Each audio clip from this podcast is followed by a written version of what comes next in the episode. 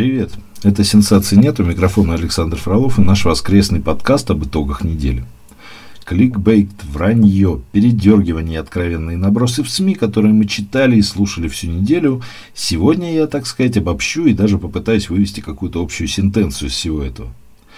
На прошедшей неделе нам рассказали, будто бы глава банка ВТБ Андрей Костин подарил любовнице яхту, самолет и несколько квартир. Убедили в том, что в скором времени в очередной раз повысит пенсионный возраст. Поведали о том, что товары для рыболовов резко подорожают с 1 января. Кроме того, Минздрав якобы признал прививки опасными для жизни и здоровья граждан. ЗАГС Собрания Ленобласти будто бы законодательно запретил газонокосилки.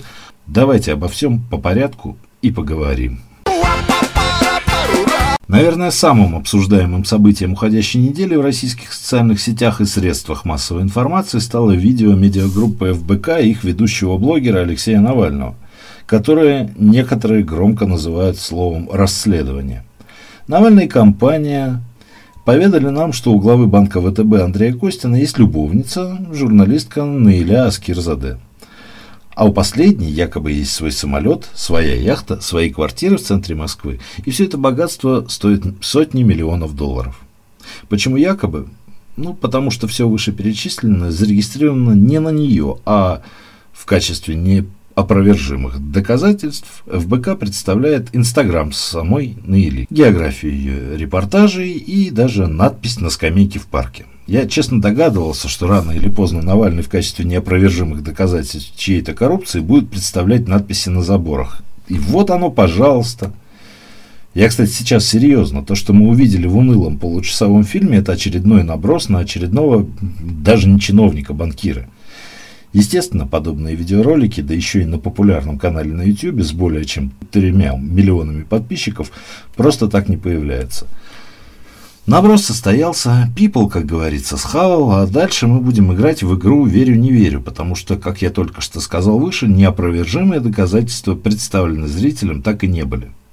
Кстати, ровно такая же игра в «Верю-не верю» была в случае с нашумевшим фильмом «Он вам не Димон» в свое время. Что нам там показали? Что у Медведева есть кроссовки. Точно такие же когда-то покупала какая-то фирма, аффилированная с какими-то фондами, в которых в учредителях есть родственники, однокурсники Медведева.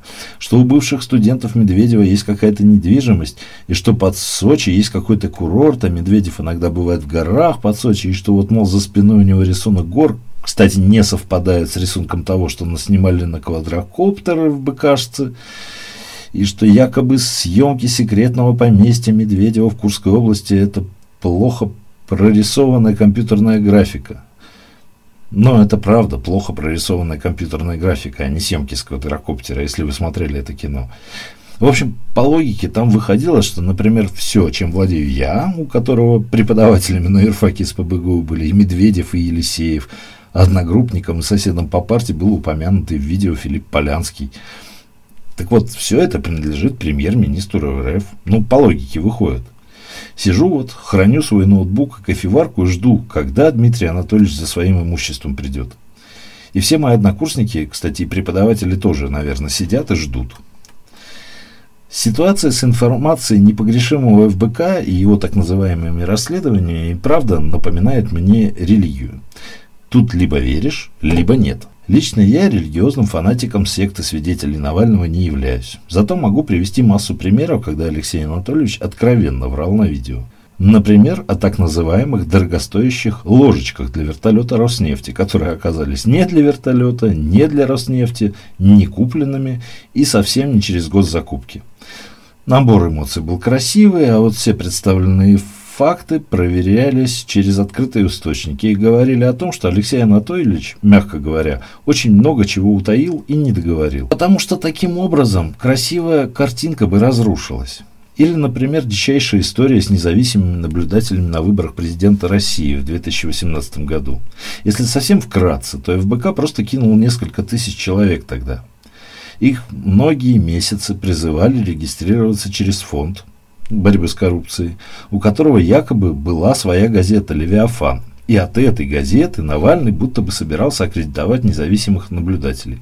Однако, когда день голосования был уже на носу, выяснилось, что газета уже полгода как по сути лишена лицензии Роскомнадзора. Зарегистрирована она была на владельца автосервиса в Московской области и, кажется, никогда даже не издавалась. Что делает Навальный? Кидает ссылку на какой-то левый сайт с названием Левиафан и говорит, вот, дескать, то самое СМИ. Власть нас обманула.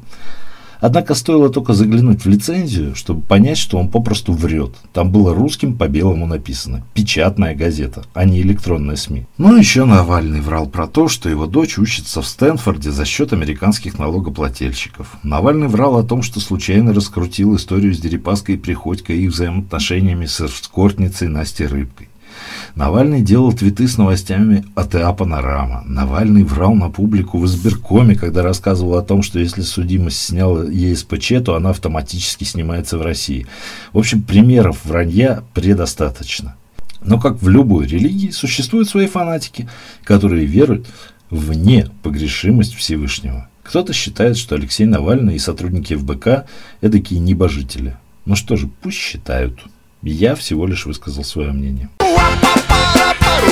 Продолжая разговор о так называемой оппозиции и событиях прошлой недели, нельзя не упомянуть суд над Егором Жуковым, которого обвиняли вначале в том, что он непосредственно руководил толпой во время так называемых мирных митингов в Москве летом 2019 года, и показывали опять неопровержимые доказательства, видео, на котором процессами руководил совсем не Егор Жуков. Парень, конечно, похож, но не он. Но Жукова все равно осудили и дали ему три года условно, со всеми дополнительными историями. Вроде запрета на ведение своего блога на YouTube. Зачем? За что? Были ли призывы в его видеороликах к свержению конституционного строя? Да даже если и были. Народ на улице вышел не, не из-за этого. Нет. Там других призывальщиков хватало, с рейтингом повыше и аудиторией побольше. Лично мое мнение, Парня взяли заодно, когда обвинение пристегнуть не получилось, а доказательная база развалилась. Они быстренько нашли другой повод и другую статью. Точно так же по-быстрому состряпали экспертизу, и дело улетело в суд. Все. Как говорится, был бы человек, а статья всегда найдется. И грустно, и страшно, потому что реальные организаторы шествия в Москве и реальные провокаторы, как я чуть раньше говорил, сейчас снимают очередные расследования, в кавычках, и летают в Нью-Йорк, чтобы запечатлеть скамейку в парке ради неопровержимых доказательств. Для чего нужны были все эти митинги, на которых под дубье подставили, в принципе, совершенно невинных людей, я уже неоднократно повторял и повторю еще раз, ради увеличения явки на мелких региональных и муниципальных выборах за счет определенно настроенных политически активных граждан, чтобы протащить людей из собственного списка. Ну, то есть был раньше список ядра, теперь есть список умного голосования. Кандидаты те же вид сбоку. Кушайте, люди, не обляпайтесь. Упростили задачу некоторым политсилам и отдельным бизнесменам по узурпации власти. Скажите спасибо. Навальному и его команде, который раз за разом выполняет чью-то явно не свою явно провластную волю за счет хайпа и вбросов. Опять же, это мое личное мнение, личное убеждение. Никому его не навязываю. И доказательства у меня только косвенное. Это ответы на извечный вопрос. Кому выгодно? А под раздачу попадают такие, как Егор Жуков. К слову, отдельно хотелось бы выделить еще одного блогера с YouTube с миллионами подписчиков, Юрия Дудя, который таки умудрился в очередной раз выставить себя человеком недалеким. Но сделал это с такой уверенностью, что даже умные люди задумались над некой философией, которая якобы была в его словах. Дудь перед судом над Егором Жуковым написал пламенную речь и в качестве примеров несправедливости российского правосудия привел несколько рандомных уголовных дел разного периода из разных судов и разных регионов. Статьи там тоже совершенно разные. Ну, прочитали мы о том, как изнасилованная в Кемеровской области школьница попросила суд не наказывать своих насильников, и те получили условные сроки. Какое это имеет отношение к суду над Жуковым? В общем, странные они, эти борцуны за свободу. Тем не менее, в защитниках Жукова были известные рэперы, такие как Оксимирон или Noise MC. В общем, позиция их понятна и объяснима. Как я уже говорил пару дней назад, сейчас в моде протест, причем именно у самых молодых.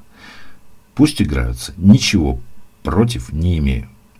Мы все когда-то играли в протест. И я в детстве тоже играл, а молодым активно выражал свою позицию и против Ельцина, и против избрания Путина на первый срок президентства, и голосовал на выборы в 2000 году за Скуратова. Кстати, интересно, кто-нибудь помнит, кто это? Не суть. У нас по воскресеньям вроде как принято ставить не очень известную музыку, но обычно в конце выпуска. Давайте я сегодня изменю это правило и поставлю ее в середине. Ну, просто по смыслу подходит. А прозвучит, пускай композиция пока еще не самого раскрученного в России хип-хоп коллектива тракторизма под названием «Велосипед». После этого не отключайтесь, мы вернемся к новостям, коих еще в загашнике осталось.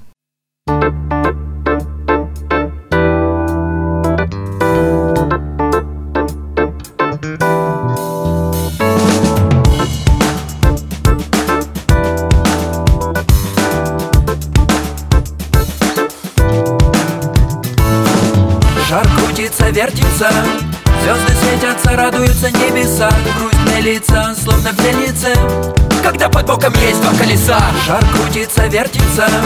Звезды светятся, радуются небеса.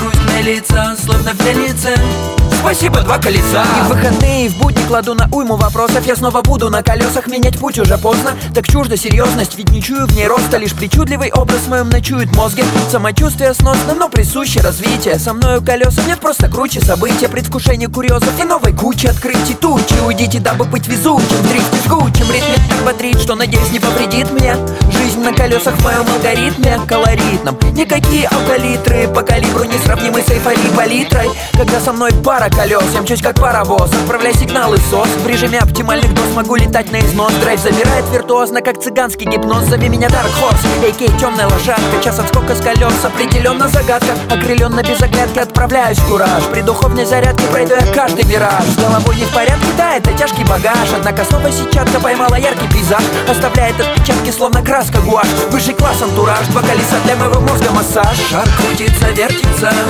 Звезды светятся, радуются небеса. Грустные лица, словно в Когда потоком есть два колеса. Шар крутится, вертится.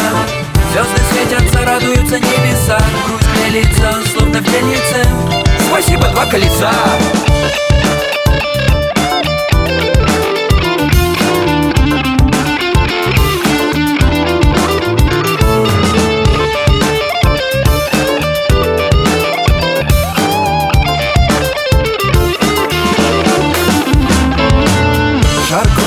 вертится.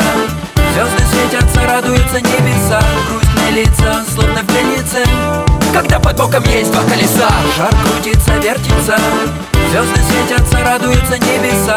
Грустные лица, словно в пленнице Спасибо, два колеса. За то, что если рядом вы уходит мигом тоска Это не сказка и не были, а мой любимый расклад. Преодолев сотни миль, крутить я мир не устал. В непогоду и в штиль крепчает фирменный стайл Как ювелирный металл, колеса радуют глаз Делают более любвеобильным и добрым за один раз. Внутренний свет сияет стабильно, огонь в глазах не угас Ценю безумно и сильно куплю еще два про запас.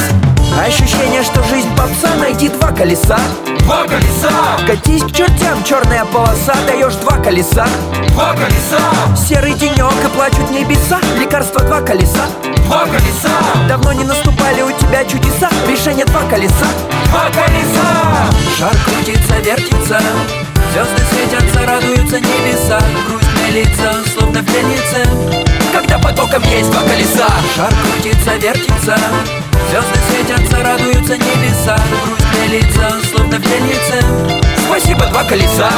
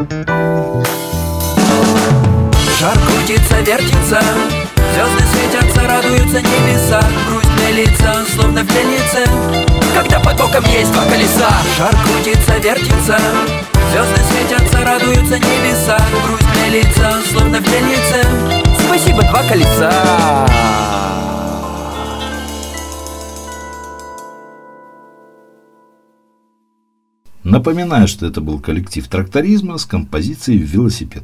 А воскресный подкаст «Сенсации нет» возвращается к псевдо-новостной повестке дня.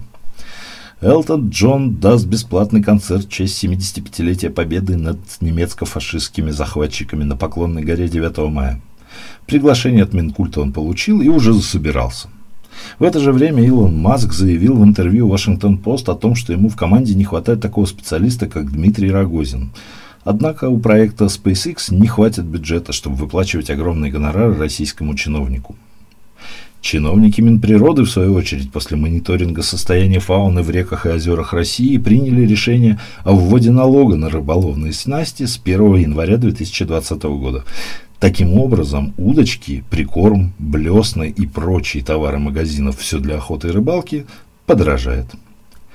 Только что я зачитал главные несуществующие новости с сатирического портала «Панорама», где все сообщения абсолютно лживые и вымышленные, что не мешает им порой попадать в ленты самых настоящих средств массовой информации. Так, например, до сих пор наш портал «Сенсации нет» посещают люди, которые пытаются выяснить судьбу пенсионера из Волгограда, протаранившего этой весной иномарки чиновников из-за нового налога на теплицы. Сам пенсионер, налог на теплицы были выдуманы создателями сайта «Панорама», а фотографии, которыми было проиллюстрировано это сообщение, были взяты из украинской газеты 20-летней давности и одного из ДТП в Белоруссии.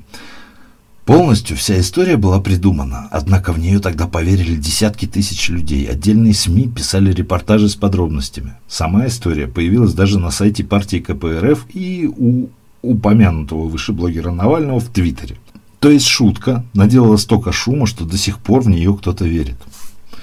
Помимо этого, любое сообщение с сайта Панорама разносится по социальным сетям и самым главным распространителям фейков, телеграм-каналам и мессенджерам WhatsApp. Разносится со скоростью ветра. Поэтому на всякий случай мы свежие новости в кавычках с этого сайта будем зачитывать порой, дабы вы знали, что это точно неправда. Небольшой блиц по тем новостям, которые выходили на портале «Сенсации нет» на уходящей неделе. Рубрика под названием «А что там с законом о запрете фейков?».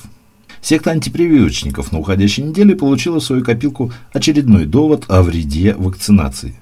Причем не от абы кого, а из уст главного эпидемиолога Минздрава России Николая Брико который поведал миру о том, что современные вакцины имеют крайне мало противопоказаний, но всегда есть люди, заболевания которых не позволяют принимать ту или иную вакцину. В целом интервью российской газете говорит о том, почему прививок нельзя бояться. Так, погоди, Фролов. Осажу сам я себя и сам себе же задам вопрос от незримого слушателя. А где тут довод в пользу антипрививочников? А для этого нужно просто открыть нашу прессу, которая не перепечатала интервью целиком, а вырвала цитаты из контекста. Да, к слову, те комментаторы, которые считают, что чиновникам нужно говорить так, чтобы к их словам не подкопаться было, или подкопаться было невозможно или сложно, могут немного помолчать сейчас, потому что никогда не получится говорить так, чтобы фразу невозможно было обрезать или пересказать по-своему. Пример вот вам. Вот вам заголовки, сделанные по мотивам интервью Брико. Минздрав предупредил о противопоказаниях к прививкам. Минздрав объяснил, кому противопоказаны прививки.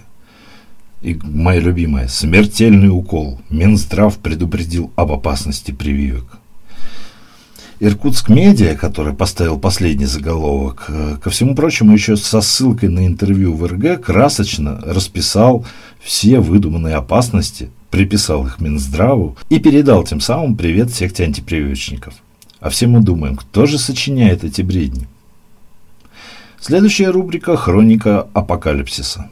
Пенсионная реформа уже провалилась, пенсионный возраст скоро снова повысит – более 30 средств массовой информации на этой неделе вышли с подобными заголовками. Заметки, естественно, поползли в топ Яндекса. Тема-то топовая. Правда, если посмотреть первоисточник, то окажется, что это обычный наброс. Обычный наброс от обычного такого пропагандиста по имени Юрий Пронько с телеканала «Царьград».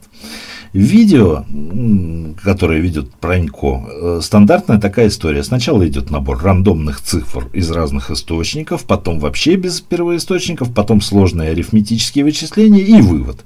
Через пару лет люди будут выходить на пенсию уже в 70 лет. Тут как бы даже ответить нечего. Остается развести руками и посоветовать СМИ в следующий раз в качестве первоисточника брать выступления Петросяна и Дроботенко. А для большего охвата еще и Ольги Бузовой поинтересоваться, как она считает, когда правительство вновь повысит возраст выхода на пенсию. Рубрика «Наберут на флот детей». В Ленобласти якобы запретили стричь придомовые участки газонокосилками. Мы внимательно прочитали материалы, потом то, какое постановление приняли в законодательном органе региона, и предлагаем нашим коллегам из областных изданий следующие варианты заголовка.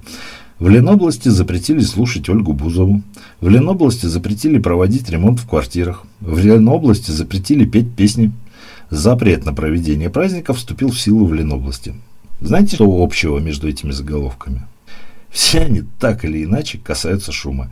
А ведь именно шум в ночное время пытались ограничить региональные законодатели, включив звук газонокосилки в закон о тишине. По ночам. Рубрика «Трудности перевода». Вот эта рубрика должна была пополниться сразу двумя новостями. Первое – это новый способ определения онкологических заболеваний по указательным пальцам рук, который будто бы запатентовали британские врачи. Естественно, в, оригин, в оригинальной статье таблоида The Sun написано, что врачи сами в него не верят, а в переводе нашем такого нет. Вторая новость касается смерти звезды сериала «Друзья». Наши доблестные коллеги умудрились поместить на заставку почти всех исполнителей главных ролей и нагнать как можно больше тумана, чтобы народ кликнул на заголовки. Оказалось, что из жизни ушел 82-летний исполнитель роли отца Рэйчел Рон Лейбман – который появился то ли в двух, то ли в трех сериях ситкома. Ну, понятно, что это никакая не звезда сериала «Друзья». Актера жалко. Но при чем тут сериал? На этой грустной ноте мы воскресный подкаст сегодня, наверное, и закончим. Напоминаю вам, уважаемые слушатели, что подписаться на обновление сенсации нет можно и нужно почти во всех известных соцсетях. Но настоятельно рекомендую сделать это в нашей группе ВКонтакте. Просто в данный период времени мы ей уделяем больше внимания, чем остальным, и там выходят даже те разоблачения вранья от коллег, которые не появляются на сайте. Ну и если кто заметил, фоновый звук пропал. Исчез, испарился. Надеюсь, что надолго. Авторы заставок, джинглов и перебивок – группа «Рассол». Прошу любить и жаловать. А я с вами прощаюсь сегодня. Не дайте новостям себя обмануть.